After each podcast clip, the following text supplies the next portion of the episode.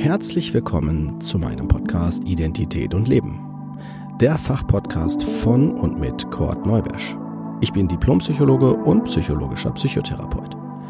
Dieser Podcast soll jeden ansprechen und dabei unterstützen, die eigene Identität anzuerkennen und die damit verbundene Autonomie zu leben. Wenn du dich jetzt fragst, was meint er damit, dann bist du genau hier richtig und ich empfehle dir, hör dir am besten die erste Folge an. Dort vermittle ich die wichtigsten Informationen und auch, was der Podcast will. Ich wünsche dir auf jeden Fall viel Spaß und viele tolle Eindrücke. Los geht's!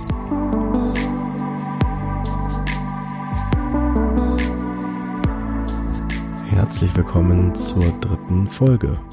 Denken und Fühlen.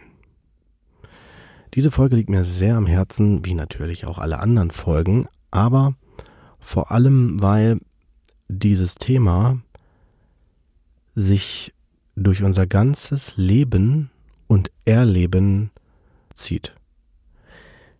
Denken bedeutet, dass wir unser Erleben sinnvoll einordnen und nachvollziehbar machen möchten. Wir nehmen Dinge wahr und ordnen sie ein. Alleine durch, das, kann man, kann glaube ich jeder nachvollziehen, durch äh, die Tatsache, dass wir das an Ereignissen, an einem Datum, an Vergangenheit, Gegenwart, Zukunft und so weiter mit orientieren und gleichzeitig natürlich auch einordnen. Dabei, das, das Denken ist ein komplexer Vorgang, den wir auch noch weiter in einer anderen Folge durch zum Beispiel Wahrnehmung ähm, weiter vertiefen werden. Das Denken soll mir helfen, Dinge besser zu verstehen, besser wiederzuerkennen und auch natürlich dann meine Handlungen, meine, mein Weiterentwickeln zu beschleunigen und auch voranzubringen. Ihr werdet das sicherlich alle kennen, wenn ihr ähm, euch alleine damit auseinandersetzt. Ihr würdet etwas äh, wiederholen müssen. Wiederholungen können sinnvoll sein, sie können mich aber auch total lähmen, indem ich dann plötzlich in das Gefühl, jetzt gehe ich schon in den Bereich Gefühl, aber in das Gefühl der Langeweile komme. Oder wenn ich den Eindruck habe, dass mein, mein Denken nicht richtig gefordert wird ich quasi unterfordert bin, ich im Grunde genommen im Leerlauf bin gedanklich. Das Fühlen demgegenüber bezieht sich auf das Spüren, müsst ihr wissen. Spüren ist etwas, was auf Emotionen, auf, ähm, auf individuelle Wahrnehmungen im Körper äh, beruhen. Das ist tatsächlich sehr, sehr, sehr subjektiv. Genauso wie auch natürlich das Denken. Aber wenn wir zum Beispiel, nehmen wir mal das Beispiel, ich bin jetzt auf der Gefühlsebene und äh, wir nehmen mal das Beispiel Liebe. Das ist ein Gefühl, ein komplexes Gefühl, was ähm, der eine vielleicht im Bauch wahrnimmt, der andere vielleicht wahrnimmt am ganzen Körper, der nächste vielleicht an sehr lebendigen Gedanken, also dass er das quasi im Verstehen, im Erinnern, im, im Erfassen meiner bisherigen Erfahrungen erlebe. Ich finde, wir sollten auf jeden Fall mit einem Beispiel arbeiten, wie Denken und Fühlen miteinander zusammenhängt. Ihr werdet das sicherlich alle von der, ja, wie soll man sagen, vom, nehmen wir mal das Beispiel Schwimmen. Das habe ich übrigens auch in meinem Buch mitgenannt. Wenn ich einen Theorieunterricht habe, quasi erfahre, so und so ist das, wenn du, wenn du ins Wasser gehst, ne, das, äh, wenn es die und die Temperatur hat, dann macht das das und das mit dir. Wenn es zu kalt ist, kann das zu das und das führen. Und äh, wenn ich jetzt noch nie in einem Wasser war äh, oder im Wasser war, habe ich eine Vorstellung davon. Die Vorstellung ist tatsächlich von meiner Fantasie auch mit begrenzt. Wenn ich eine sehr lebendige Fantasie habe, kann ich äh, mir sehr, sehr viel darunter vorstellen, ohne es zu wissen, ohne es selber erlebt zu haben. Ist übrigens eine sehr interessante Randbemerkung, dass wir auch Dinge, also uns in Dinge hineinversetzen können, auch emotional, genauso wie auch gedanklich, ohne es selber durchlebt haben zu müssen. Das geht in den Bereich der Empathie, des Empathischsein, des Einfühlen können. Wenn ich jetzt also ähm, zum Schwimmen zurück, um jetzt auf das Schwimmen zurückzukommen, mir vorstelle, ich bin im Schwimmbad und habe jetzt ganz viel Theorie gelernt und war, wie gesagt, noch nie im Wasser. Dann habe ich nur eine Vorstellung, noch keine Erfahrung, nur eine theoretische. Und diese wird sofort verändert im Sinne von erweitert, wenn ich ins Wasser gehe.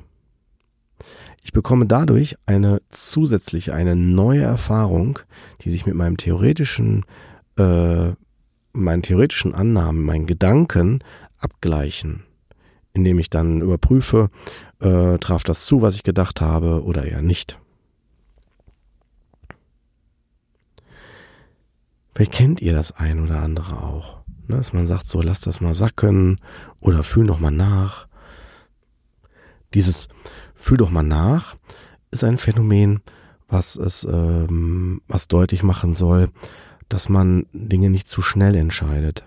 Vielleicht nicht zu schnell rational, indem man einfach nur eins und eins ist zwei zusammenzählt, sondern die emotionalen Prozesse, die in der Regel auch eine eigene Zeit, also eine eigene Zeit fürs Wirken brauchen, äh, mit einplant.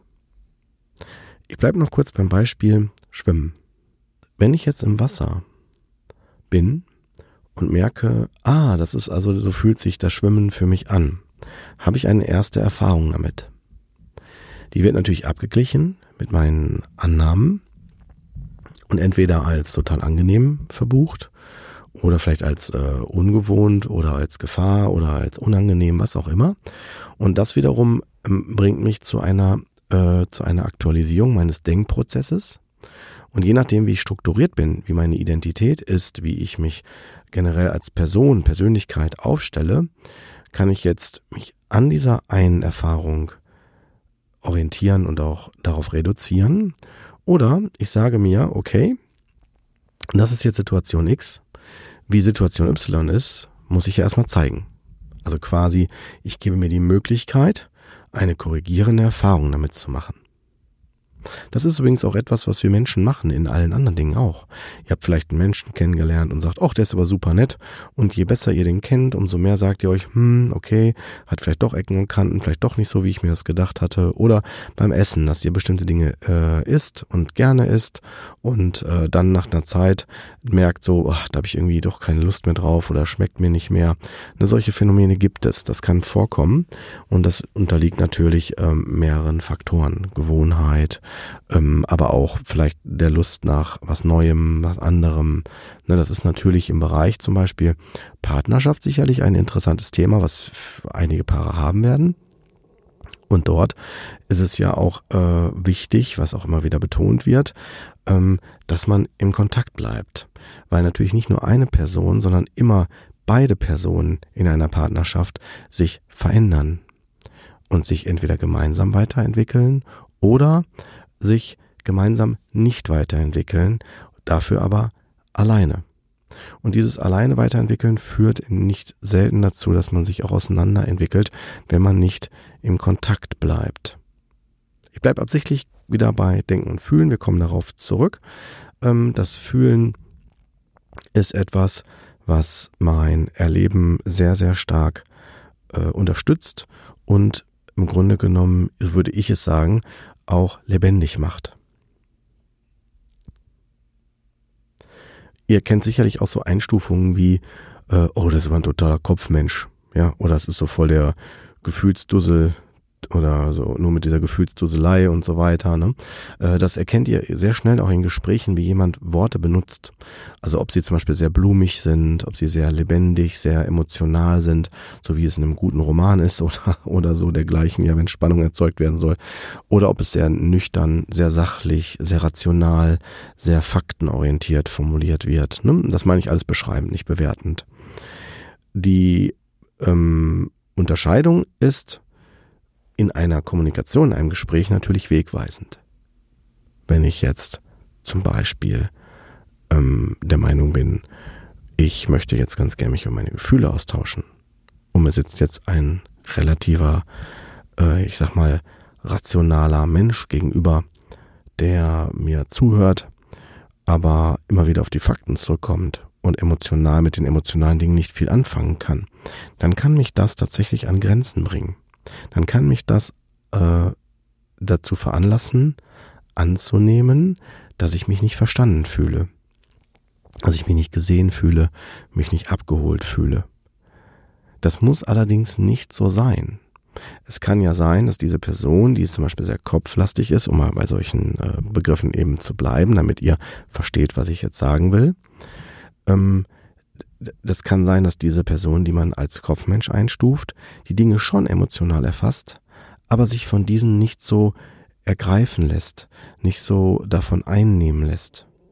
Wenn jemand die Gefühle nicht versteht, dann wird das deutlich durch den Kontext, das heißt also im Verlauf des Gesprächs, indem dann die Person nämlich sagt, ich habe das nicht verstanden oder was meinst du denn, was willst du mir denn jetzt damit sagen oder ähm, ich kann damit nichts anfangen, ne, ich habe das jetzt gehört, nicht verstanden. Und das sind so Hinweise, die deutlich machen, dass die Information nicht äh, angekommen ist.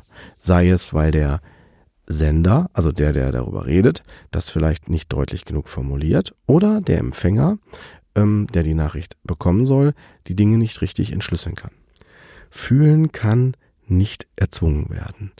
Das ist etwas, was ganz wichtig ist für Therapien. Äh, insofern, weil wenn jemand zum Beispiel in die Therapie geht und sagt, ich möchte unbedingt herausfinden, warum ich immer da und da Angst habe oder warum habe ich immer dieses Bild im Kopf von der einen Situation, wo ich nicht weiß, was da mit mir passiert ist und so weiter, dann kann ich nicht erzwingen, ein Gefühl dazu zu bekommen und es wieder greifbar zu machen. Man kann zwar versuchen, sich zu sensibilisieren für das Ereignis oder für die und die Situation oder das und das, aber es ist keine Garantie, dass es deswegen automatisch wiederkommt. Warum das so ist, erfahrt ihr im Verlauf, gerade in Bezug bei ähm, bestimmten Symptomen oder auch äh, bestimmten Zusammenhängen, die zu einer gefährlichen ja, Situation führen, die ich erlebt habe und die da zu führen, dass ich dann darauf traumatisch reagiere, also mit Symptomen der Vermeidung, der Überforderung, des äh, besser Zurückziehens. Ne, das äh, erfüllen wir alles noch in dem Bereich dann, wenn wir oft auf dem äh, besonderen Bereich Trauma eingehen, ein und erläutern das. Es kann sein, dass ich das Fühlen nicht gelernt habe. Also dass ich nicht gelernt habe, wie man fühlt. Es ist tatsächlich etwas, was äh, ein Schutzmechanismus sein kann, dass ich mich quasi schütze davor, zu stark in, in den Emotionen zu versinken. Also, dass man wie in so ein Loch fällt, aus so ein, wie, wie bei einer Depression, dass man die Sorge hat, ich falle da so rein und komme dann nie mehr raus. Also, dass es da zu einer Angst kommt. Das ist etwas, was ich in der Praxis auch immer wieder festgestellt habe, dass es äh, Thema ist. Dass in der Vergangenheit zum Beispiel gesagt wurde, ich durfte nicht so viel um meine Gefühle reden oder es war verboten oder ähm, wenn wir jetzt mal bei Archetypen bleiben, früher wurde häufig auch dem männlichen Geschlecht nachgesagt, jetzt hör mal auf hier so viel so rumzu äh, erzählen über deine Gefühle, bist ja jetzt bist ja bist du nicht schwul, ja? Also es sind so so typische Äußerungen, die äh, in bestimmten Bereichen der Gesellschaft vermittelt worden sind. Ich hoffe, dass das heutzutage nicht mehr so ist. Aber solche Glaubenssätze oder solche Überzeugungen können uns natürlich sehr stark prägen und dazu veranlassen, Dinge nicht mehr äh, zuzulassen oder zu intensivieren. Man speichert das dann auch als eine Art Nachteil, etwas Negatives sowie auch zum Beispiel äh, in der Kirche oder in einer bestimmten Gesellschaft, wo man über bestimmte Gefühle oder Bereiche gar nicht spricht oder die gar nicht zulässt. Der Grund dafür, dass ich bestimmte Dinge nicht spüre, nicht zulasse, hat damit zu tun, dass es in den meisten Fällen mit negativen Gefühlen verbunden ist. Zum Beispiel mit einem Schmerz oder einer Verletzung oder einer Angst dass dadurch etwas, dass ich die Kontrolle verliere oder etwas noch schlimmer wird. Mit der äh, Sprache kann man tatsächlich wirklich nochmal ganz betont hier auch sagen, dass wir ähm, ganz klar vorgehen, wo wir uns gerade befinden. Ja, dass man zum Beispiel sagt, ich verstehe dich. Oder ich weiß, was du meinst. Oder ich kann das nachvollziehen.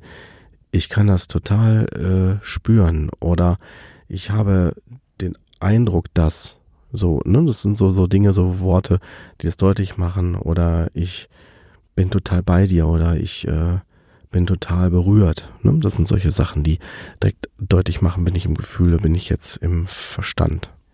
Jetzt sollten wir noch den Bereich äh, Bauchgefühl hinzunehmen. Das ist ein umgangssprachlicher Begriff. Äh, der wird tatsächlich häufig als Synonym mit der Intuition verbunden.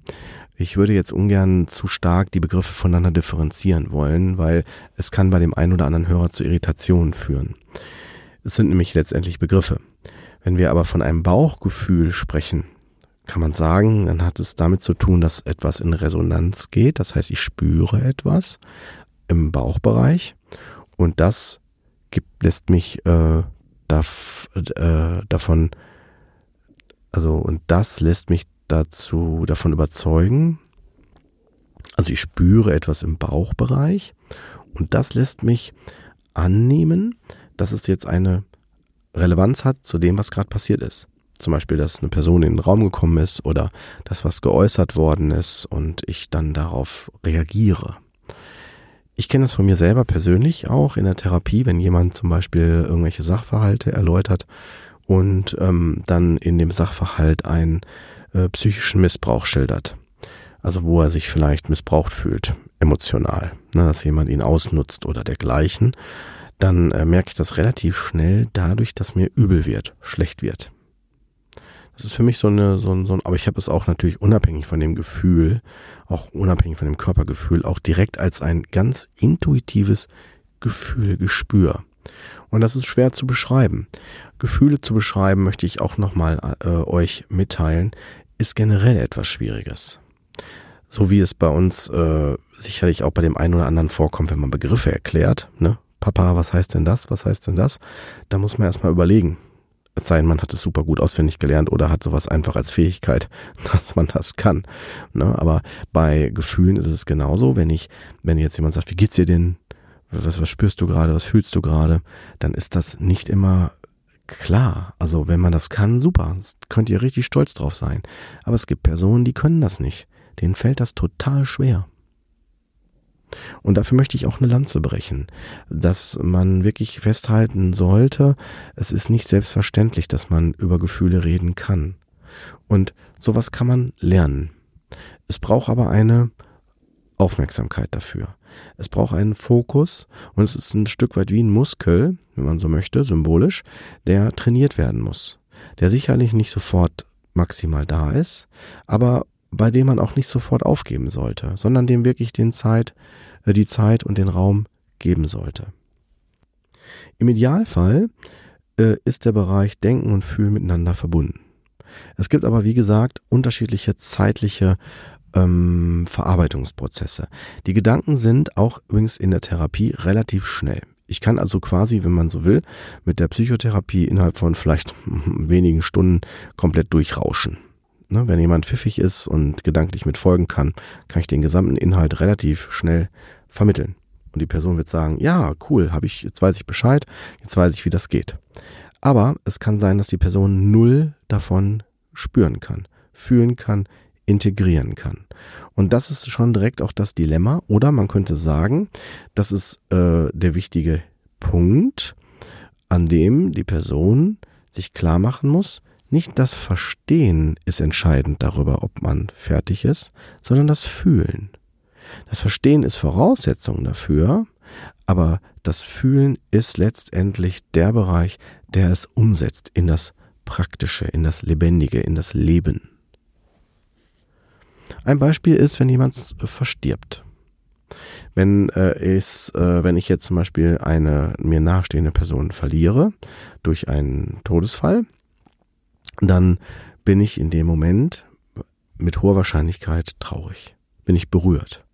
Und wenn ich das emotional noch nicht so fassen kann, sondern vielleicht erstmal rational auffasse und sage, ah, okay, wie ist das denn passiert? Also ich gehe in die ganzen Fakten rein und äh, funktioniere vielleicht dann auch, wenn zum Beispiel dann eine ganz nahestehende Person ist, wie vielleicht äh, Geschwister oder Eltern, Großeltern, äh, und ich gehe dann in so einen Funktioniermodus, in dem ich dann zum Beispiel sage, okay, wir müssen jetzt einen Bestatter holen, wir müssen äh, das alles regeln und äh, man, man läuft und äh, organisiert alles und ist dann halt äh, auch dann nach der Beerdigung ähm, noch dann so vielleicht noch ein paar Stunden oder Tage ne, ähm, in dem Prozess des ähm, ja, Abarbeitens, des äh, Orientierens und Organisierens. Und dann plötzlich kann es sein, dass dann äh, das Gefühl mich einholt. Ich würde behaupten, dass es äh, bei den meisten spätestens dann passiert, wenn ich am Grab stehe. Also wenn ich quasi den aktiven Prozess des Überführens, also in dem Alltag, in dem Handeln quasi erlebe, dass da ein Verlust ist. Ich lasse quasi den Körper, den verstorbenen Körper über den Sarg zur Erde. Einige brauchen auch die Erkenntnis und das Fühlen, Spüren, dass eine Person verstorben ist, indem man sie nochmal sieht. Ich gehe jetzt nicht zu stark in dieses Thema rein. Ich möchte hier auch nicht zu stark äh, andere Personen jetzt damit sensibilisieren für dieses eine Thema.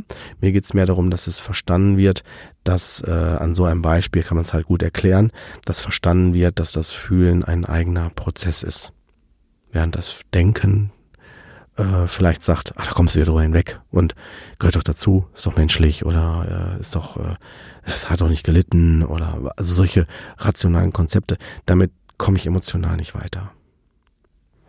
Ich hoffe, ihr konntet das so ein bisschen nachvollziehen. Ich gehe nochmal in ein anderes Szenario rein. Wenn Kinder Angst haben vor Monster im Schrank, dann kann ich natürlich auch als Erwachsener sagen, ey, es gibt keine Monster. Aber das Kind ist ja in einem emotionalen Zustand. Und aus der emotionalen Kindersicht ist das Monster da eventuell im Schrank. Und ich kann nicht als Erwachsener äh, es schaffen, also in den meisten Fällen geht das nicht, äh, durch meine rationale Erklärung, so es gibt keine Monster, das Kind zu überzeugen, dass es das nicht gibt. Also auf einer emotionalen Ebene. Dafür ist es notwendig, dass dann, je nach Alter des Kindes, dass man da die Beweisführung macht. Also quasi das Kind einlädt, mit zu schauen, zu überprüfen, ob jetzt da ein Monster ist. Also man macht den Schrank dann auf, auch wenn der Erwachsene sagt da, und auch denkt, da ist keins, wovon ich jetzt auch ausgehe, ne, äh, wird das Kind halt dazu eingeladen, in diese, in das Erlebnis, in das Entdecken zu gehen und darüber die Erkenntnis, die Faktenlage zu erfassen, es gibt keine Monster.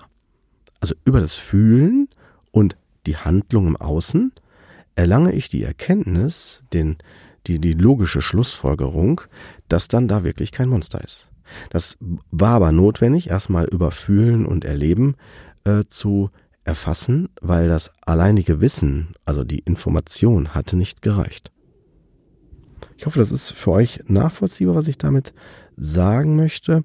Ähm, so ist es tatsächlich auch ein sehr komplexer, wirklich komplexer Prozess, weil ähm, man kann sagen, äh, die ganze ja, äh, Film, Musik, äh, Bücher, Hörspiele, diese ganzen Branchen, äh, Branchen ähm, arbeiten genau damit, mit dem Emotionen, mit den Gefühlen, auch Werbung und äh, die meisten zwischenmenschlichen Kontakte, nimmt das, nimmt das, nimmt den Bereich Liebe, Hingabe, Leidenschaft, was auch immer, äh, sind Dinge, die mit Emotionen, mit Gefühlen einhergehen. Und wenn ihr euch vorstellt, da ist jemand, der ist rein rational, also selbst, selbst eine spannende Geschichte, ne? wenn man die rein sachlich, nur rein faktentechnisch vorliest, ist der ganze Zauber hin. Also sehr, es ist dann schwierig, da eine, eine emotionale, wie sagt man, einen emotionalen Bezug zu aufzubauen. Es sei denn, ich bringe genug Fantasie mit und kann mir das tatsächlich selber herleiten. Möchte noch abschließend auf das Phänomen eingehen, dass es bei den Menschen, die sich mehr über das Verstehen, über die Faktenlage definieren, äh, mehrere Gründe dafür geben kann. Es kann zum Beispiel den Grund haben, dass ich äh, merke, das Emotionale brauche ich nicht überall also ich muss ja nicht immer alles emotional so aufmachen und verarbeiten, weil es auch ein, schon komplexerer Prozess ist, in dem, dass ich einen Zustand aushalten muss, der vielleicht gar nicht notwendig ist. Das ist einer der häufigsten Gründe, würde ich behaupten, dass, warum jemand, der sehr stark in, in dem Verstehen immer ist und bleiben möchte, äh, äh, Kontakte zu sehr emotionalen Personen eher meidet oder reduziert. Weil die, weil die Prozesse äh, gerade bei diesem Zusammentreffen von Kopf und Herz, so könnte man sagen, ne? Ähm, oder vom, vom Gefühl und vom Verstehen, so, ähm, sind sehr unterschiedlich in der Wahrnehmung.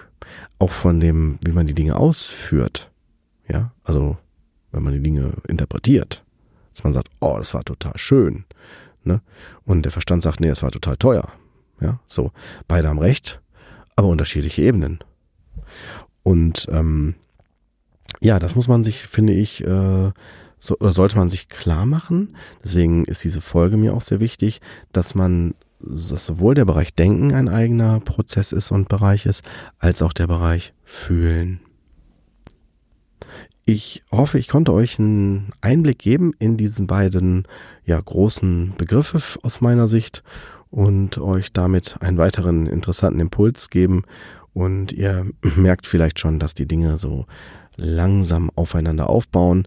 Ne, wir haben eine Einleitung gehabt in der Identität, heute Denken und Fühlen, habt ihr euch angehört. Ähm, ja, und die nächsten Wochen werden wir weitere Grundlagen schaffen und es wird auch nicht lange dauern, dann werden wir auch die ersten Interviews hier hören können.